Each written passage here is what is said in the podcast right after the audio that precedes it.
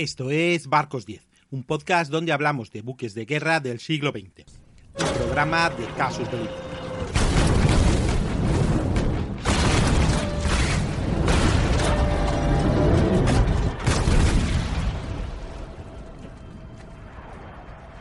Hola, ¿qué tal? Bienvenidos a otro programa de Barcos 10, un spin-off de Casus Belli Podcast, en el que vamos a hablar de algún buque o de alguna unidad concreta o incluso de una clase completa. En esta ocasión vamos a tratar, a petición del público, un caso especial y único. Una cosa que no se volvió a hacer y que realmente es muy sorprendente. El submarino corsario francés Surcouf el surcuf fue un concepto, bueno, pues eh, propio de, alguien que estaba pensando en un videojuego o en el Warhammer 40.000. Básicamente el problema era el siguiente. En 1920 las naciones, eh, hartas de guerra, empiezan una serie de, de, digamos, conversaciones y tratados para intentar llegar a algún acuerdo sobre la no proliferación de armas. Uno de los más importantes es el Tratado de Washington de 1922. Se toman las decisiones dos años después porque Estados Unidos y Gran Bretaña, que son las potencias con mayor cantidad de buques en sus flotas en ese momento, pues deciden que ya está bien de jugar a, la carrera de armamentos. Y como, bueno, mantener una flota es muy complicado y muy pesado, deciden ya limitar el tamaño de los buques capitales, sobre todo, de los acorazados y los cruceros de línea, la artillería que pueden llevar, el tamaño que pueden alcanzar, desplazamientos, LORA, etcétera. Y bueno, pues, pues de esta manera eh, lo que se intentaba era hacer que no se volviera a dar de nuevo la situación de acumular tal cantidad de armamento que fuera al final necesario utilizarla, digamos.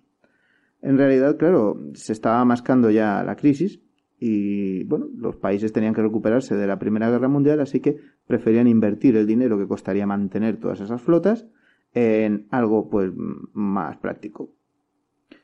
Esta decisión pues eh, hizo que los países grandes como Gran Bretaña y Estados Unidos se frotaran las manos diciendo bueno ya hemos arreglado el problema porque habían decidido ya el tamaño que tendrían las flotas de todo el resto del mundo eh, pero los países pequeños pues empezaron a buscar sus cosas sus formas de esquivar todo esto eh, se dieron varias alternativas. Los japoneses, por ejemplo, pues ocultaron los trabajos que estaban haciendo en algunas ocasiones y los franceses pues pensaron en otras alternativas.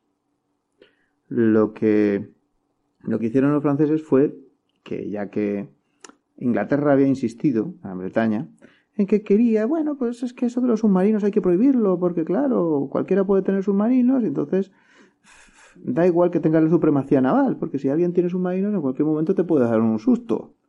Así que claro, como de nada servía tener todos los acorazados del mundo si el otro conseguía colocarte un submarino por la noche en el lugar adecuado, intentó evitar que los submarinos se pudieran fabricar también a partir de este tratado.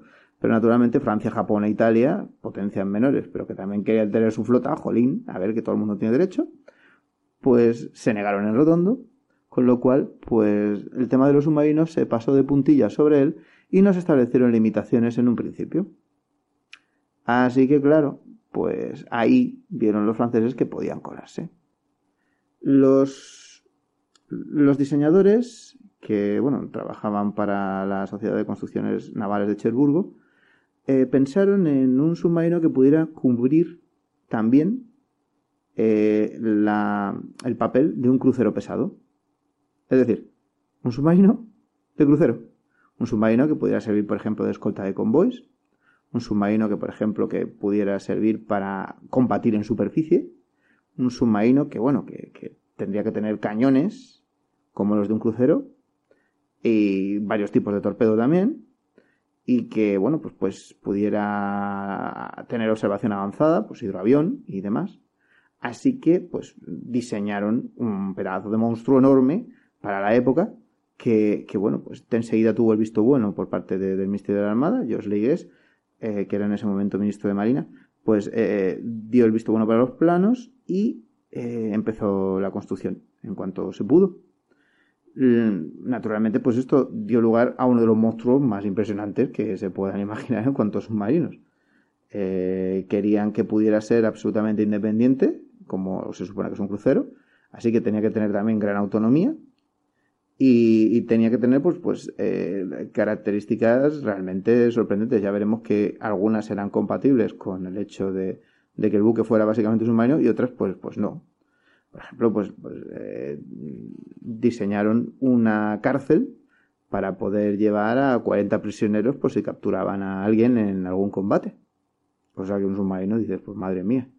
También, por ejemplo, pues eh, tenía el triple de tripulación que un submarino de la época. Tenía 126 eh, miembros de la dotación, lo cual pues era, bastante. Eh, había que construirle un hangar al hidroavión. Y, bueno, pues este problema todavía no se habían dado los grandes submarinos japoneses que vendrían de la serie 1400. Así que, pues e, era absolutamente nuevo. Se, bueno, la el diseño, pues realmente era muy sorprendente y se había colocado pues un tamaño que sorprende, pero, vamos, enormemente. La eslora eran 110 metros de largo, la manga, es decir, el ancho, 9 metros y tenía un calado de 7,25 metros. Esto era una barbaridad. Eh, se le colocó una propulsión diésel para la superficie y una propulsión eléctrica para cuando estaba sumergido. Los motores eran dos motores Sulzer diésel para, para, la navegación en superficie y bueno, pues eh, esto le daba aproximadamente en superficie unos 7600 HP eh, y 3400 HP sumergido.